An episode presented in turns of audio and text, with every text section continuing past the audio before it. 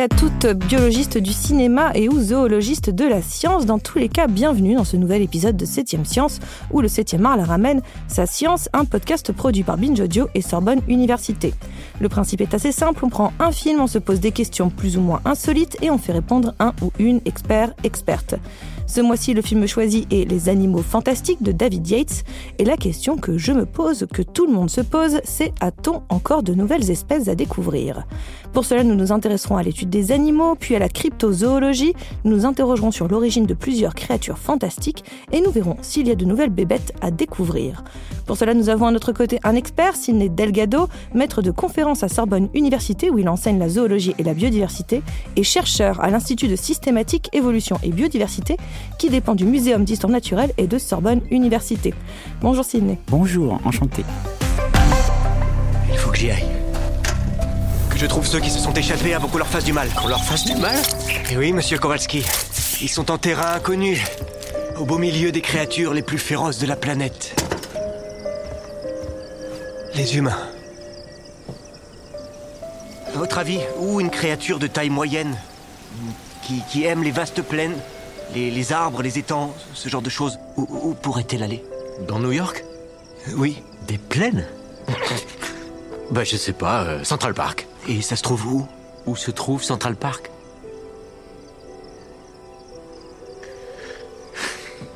Écoutez, je vous y emmènerai volontiers, mais vous ne croyez pas qu'on risque de passer pour des lâcheurs Les filles nous accueillent, elles nous font du chocolat chaud.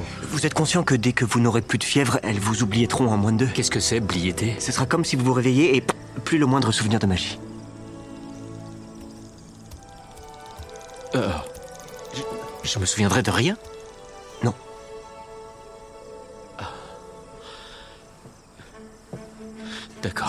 je, vais vous aider. Avant de rentrer dans le vif du sujet, petit rappel dans les animaux fantastiques. Pour se replacer euh, un peu, nous sommes bien avant les aventures de ce cher Harry Potter, puisque nous sommes en 1926 à New York, dans un monde sorcier en pleine plongée dans les ténèbres, entre la montée d'un fascisme larvé et la cavale d'un dangereux criminel appelé Grindelwald. Et au milieu de tout ça, eh bien, il y a Norbert Dragono qui débarque dans la grosse pomme, au terme d'un périple à travers le monde où il a répertorié un bestiaire extraordinaire de créatures fantastiques, dont certaines sont dissimulées dans les recoins magiques sa sacoche en cuir, du moins en apparence banale. Par accident, un moldu, Jacob Kowalski, va libérer certains de ces animaux, créant une vraie panique dans la ville et dans le monde des sorciers. Est-ce que vous avez vu le film euh, Sydney Ah oui, bien sûr. Je suis un grand fan de, de Harry Potter et de, de tout ce monde, Oui. effectivement. Et les animaux fantastiques en particulier, oui. Les animaux fantastiques Parce que parfois, les animaux fantastiques n'ont pas toujours. euh, on dit Ah, Harry Potter, c'est super, les animaux fantastiques, c'est moins bien. Mais moi, je m'identifie énormément parce que justement, le personnage principal, je pense qu'il se rapproche de, ma- de ma profession. En fait, c'est un zoologiste, finalement. Eh bien, c'est ce que j'allais dire. Vous avez quelques points signés avec ce cher Norbert Dragono, puisque ce dernier est magie zoologiste. Alors, il suffit de- d'enlever le mot magie, hein, et on obtient zoologiste. Mais justement, Sidney, est-ce que vous pouvez me dire exactement en quoi ça consiste, la zoologie? Aujourd'hui, un zoologiste, c'est quelque chose d'assez vaste. On trouve des personnes qui travaillent euh, notamment sur l'anatomie des êtres vivants, mais on trouve aussi des biologistes moléculaires qui vont travailler plutôt sur l'ADN. Euh, je fais partie de ces gens-là. On trouve des gens qui font des classifications, des gens qui vont essayer de reconstituer les relations de parenté entre les animaux.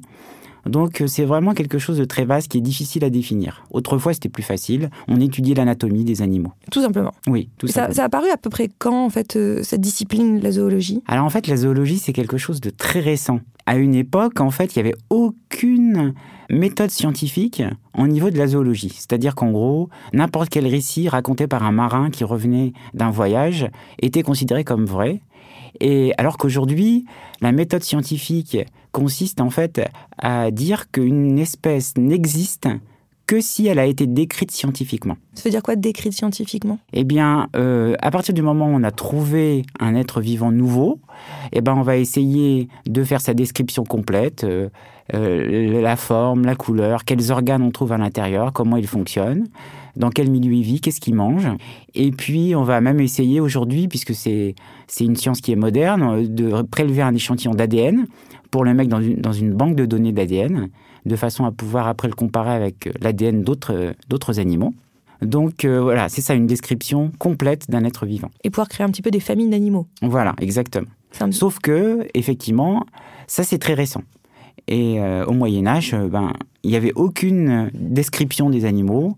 Alors il y a une anecdote qui est racontée par Sir Francis Bacon qui disait qu'au Moyen Âge, quand on a voulu savoir quel était le nombre de dents sur les chevaux, eh ben, au lieu d'aller dans l'écurie pour ouvrir la gueule du cheval, eh ben, on a cherché dans les bouquins.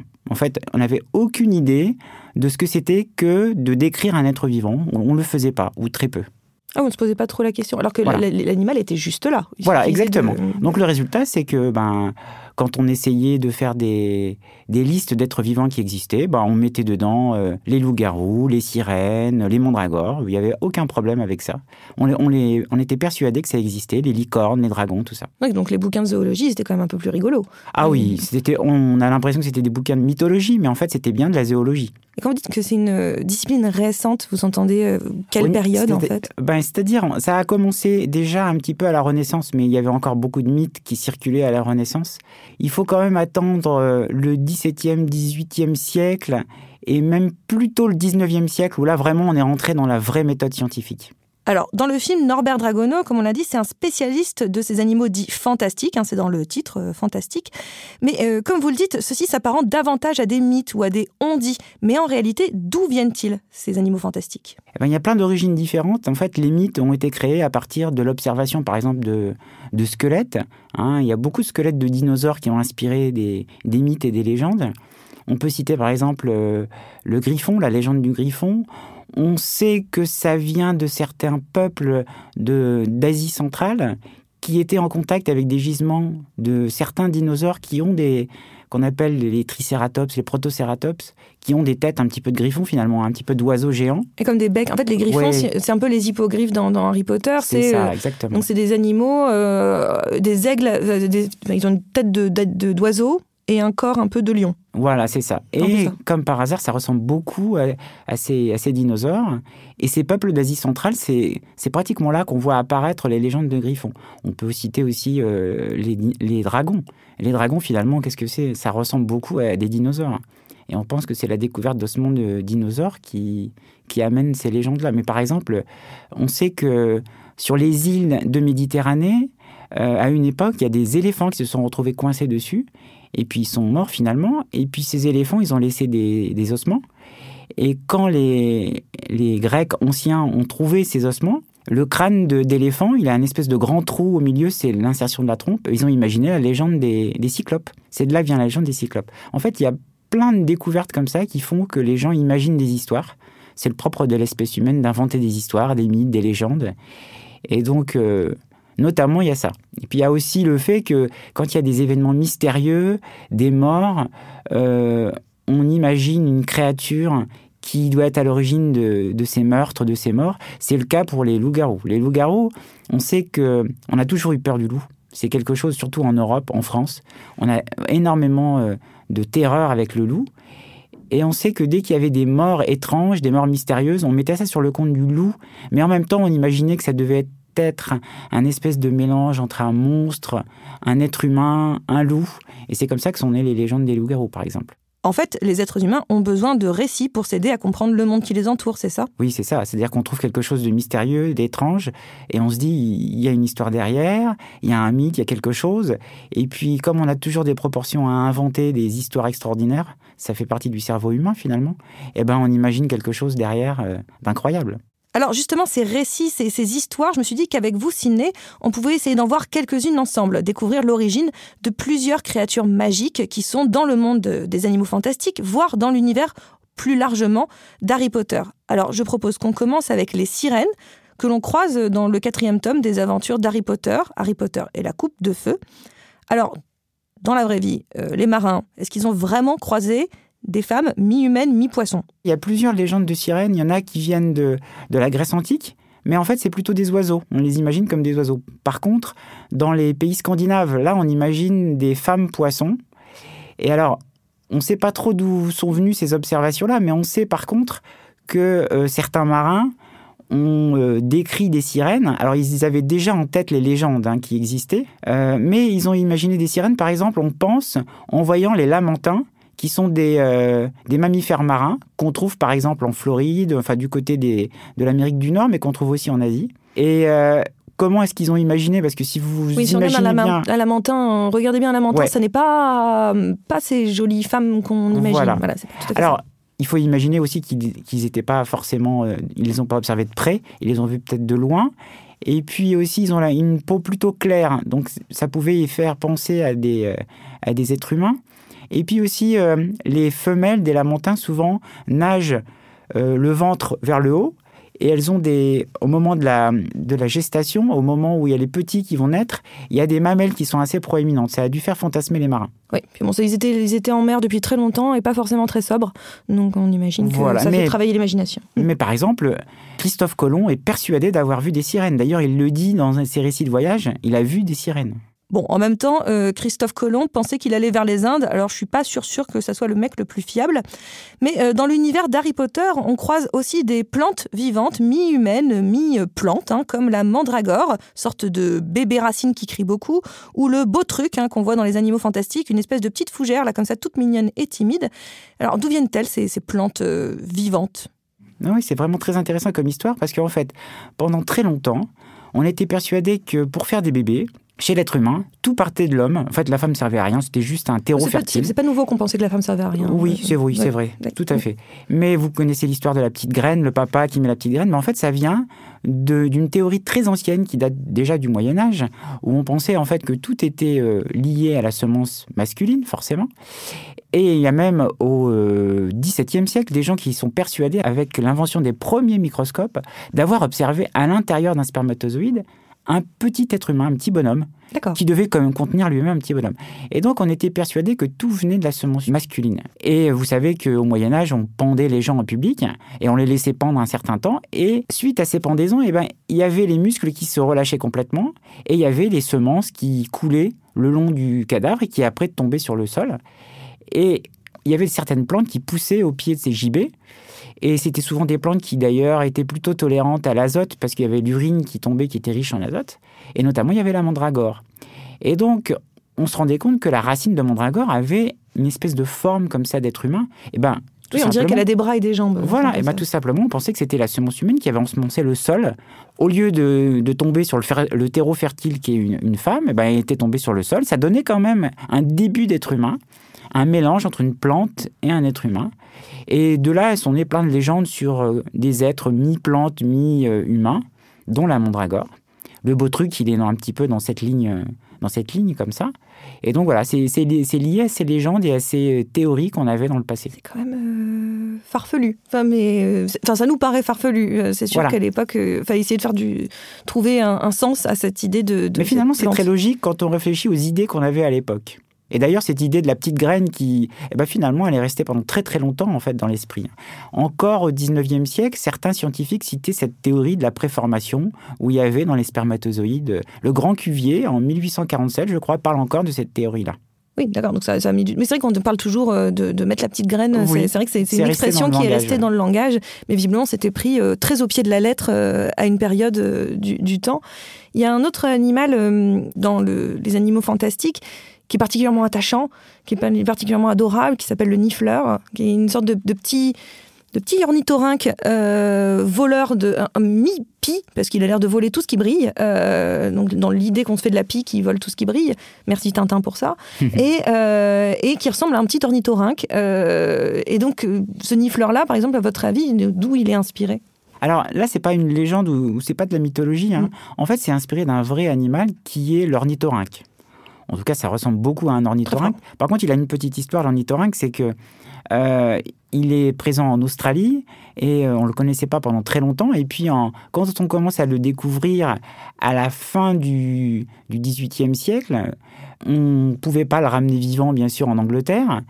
Mais par contre, on a envoyé des, des animaux qui étaient naturalisés, hein, empaillés, au Muséum de Londres. Et quand ils ont découvert ces animaux empaillés, ils ont pensé que c'était une blague. Ah, parce que l'ornithorynque avec son bec sa Oui. queue de castor un peu euh, Voilà, ça faisait penser quand même à une espèce de mélange entre un canard, un castor, euh, une loutre. C'était quand même très bizarre. On s'est dit que ça devait être une blague. C'était certainement ces, ces Australiens qui faisaient une blague aux scientifiques anglais.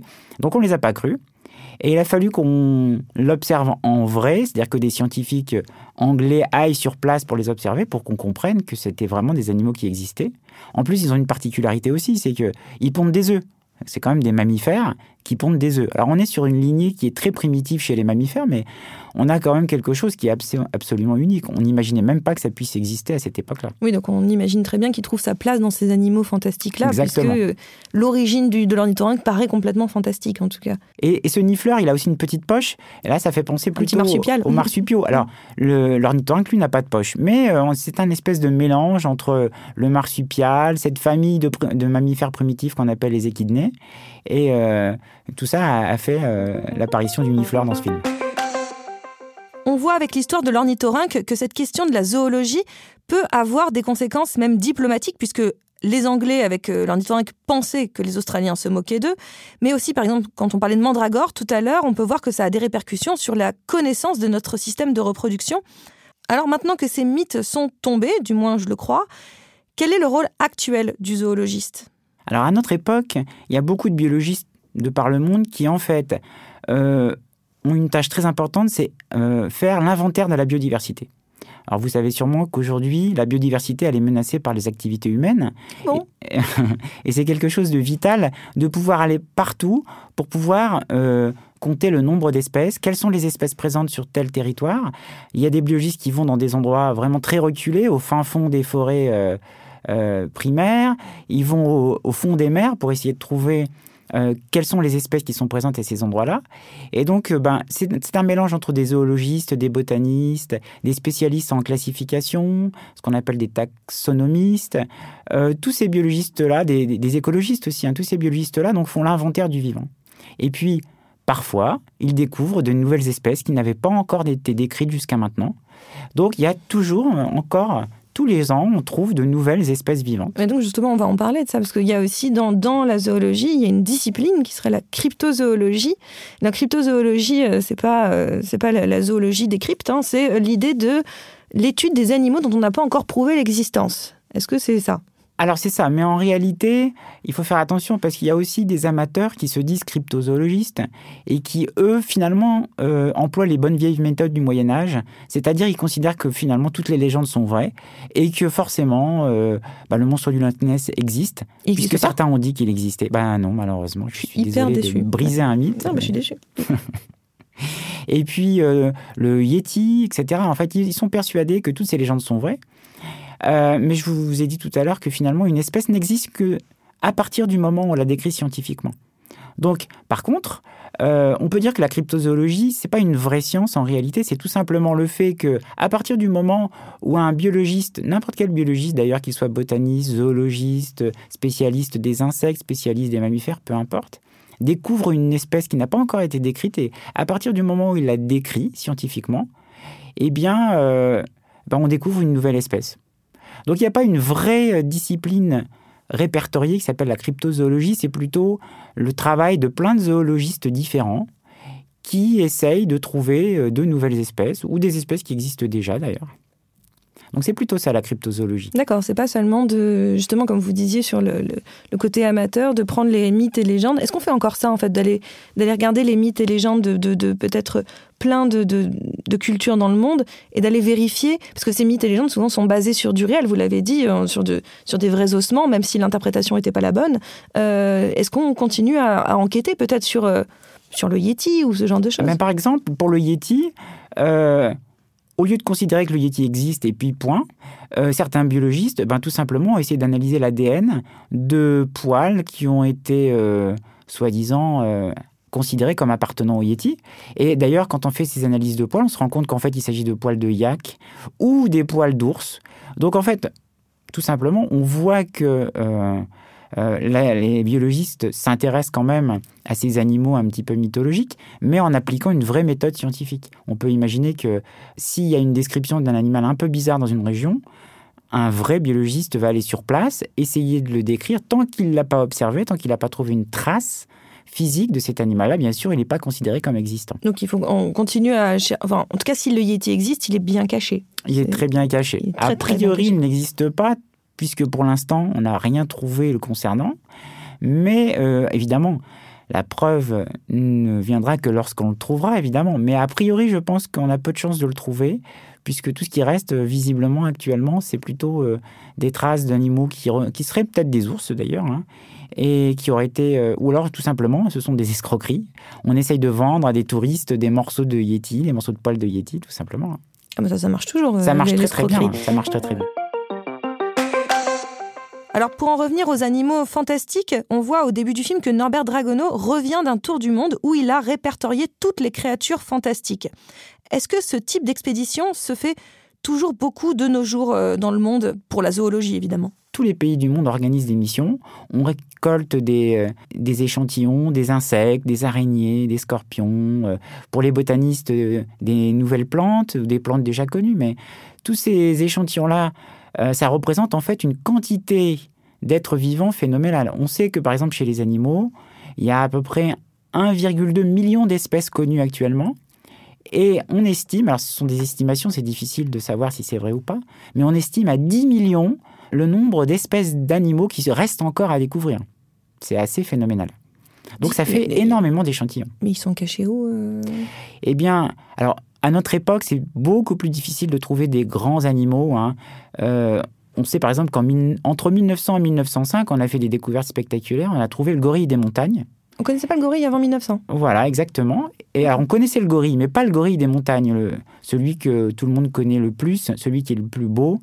Et puis, il y a aussi l'okapi, qui est un, un grand mammifère qui est cousin des girafes, qui est aussi magnifique, qui est assez bizarre, puisqu'il a un espèce de, de cou assez allongé quand même. Euh, Aujourd'hui, c'est plus difficile. Aujourd'hui, on trouve des échantillons tout au fond des, océans, des animaux très bizarres. On en trouve euh, au fin fond des forêts, toujours. hein. Euh, Il y a tellement de diversité, d'ailleurs, dans les milieux tropicaux, que je pense que c'est un travail qui va encore demander des décennies avant de vraiment réussir à répertorier une grande partie de cette diversité. Parfois, on va dans un coin de forêt de 1 mètre sur 1 mètre, on fouille le sol, ben on trouve des dizaines d'espèces connues. Sans compter qu'aujourd'hui, il y a même encore pire, c'est la matière noire du vivant, c'est les virus et les bactéries. Et là, on est très très loin d'avoir répertorié toute leur diversité. Un jour, des scientifiques ont fait des recherches juste sur le corps humain. Ils ont trouvé des dizaines d'espèces de bactéries inconnues, des virus totalement inconnus, juste en cherchant sur le corps humain. Donc, vous voyez, on a encore beaucoup beaucoup de travail. Mais ça, c'est pas le travail des zoologistes. C'est pas le travail ouais. des zoologistes, c'est le travail des, des biologistes en général. Ah, les voilà. Les grappes non, non, n'ayez pas peur. N'ayez pas peur. Bonjour. Bonjour. C'est le dernier couple qui existe. Si je n'avais pas réussi à les sauver, les grappes cornes auraient disparu à tout jamais.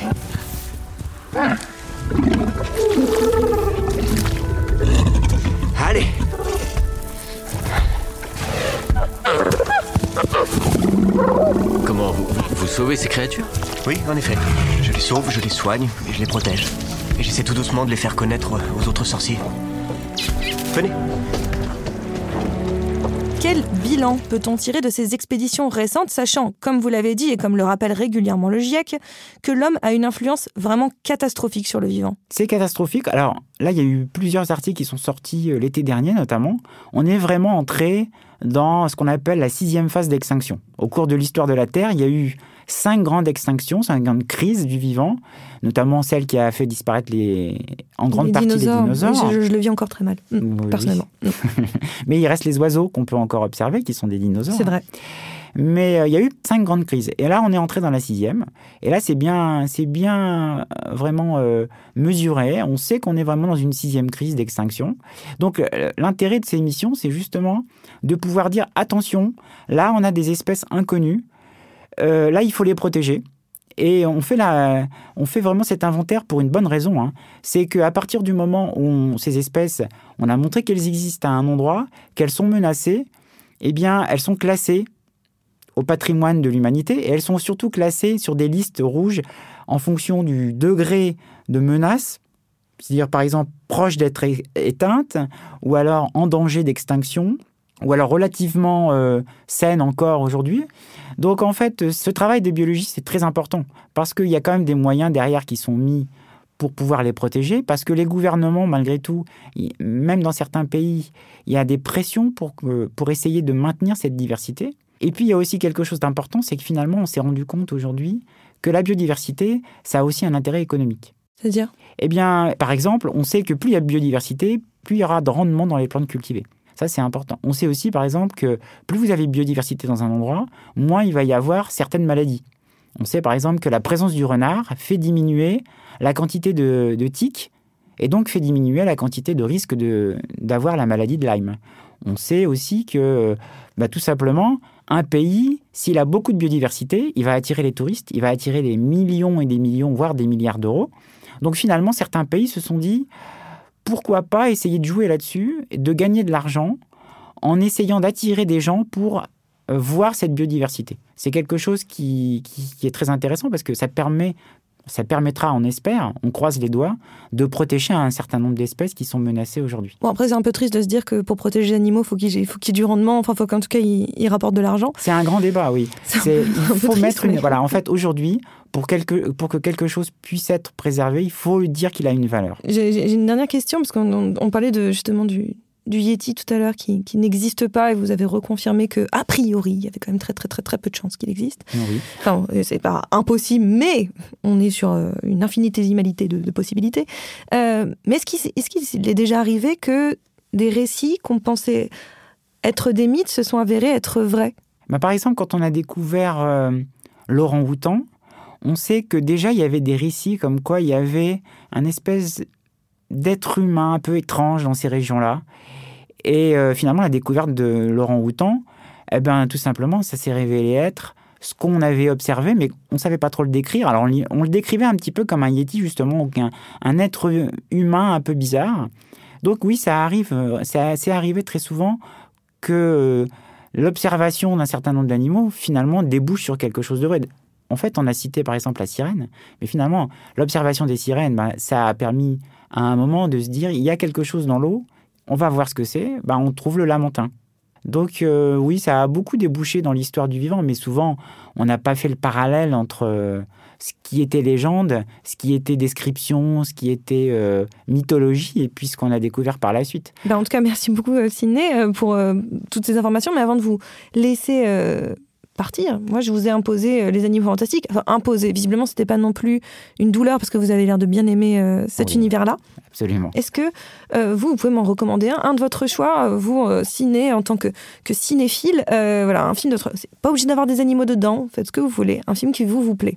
Alors, moi, ce que j'aime beaucoup, je suis grand fan du Seigneur des Anneaux. Ah. Et ça tombe bien puisque cette année, je crois, va sortir la série dérivée du Seigneur des Anneaux. Et euh, j'aime beaucoup parce que aussi, même pour un biologiste, il y a plein de choses à dire. Hein, d'ailleurs, euh, j'ai participé à l'écriture d'un livre qui s'appelle Tolkien et les sciences, où justement, euh, on essaye un petit peu de décrire au niveau scientifique aussi tout ce qu'il y a dans le monde du Seigneur des Anneaux. Mais c'est vrai que c'est très très riche. C'est ça qui est très intéressant. Il y a une très grande richesse de description.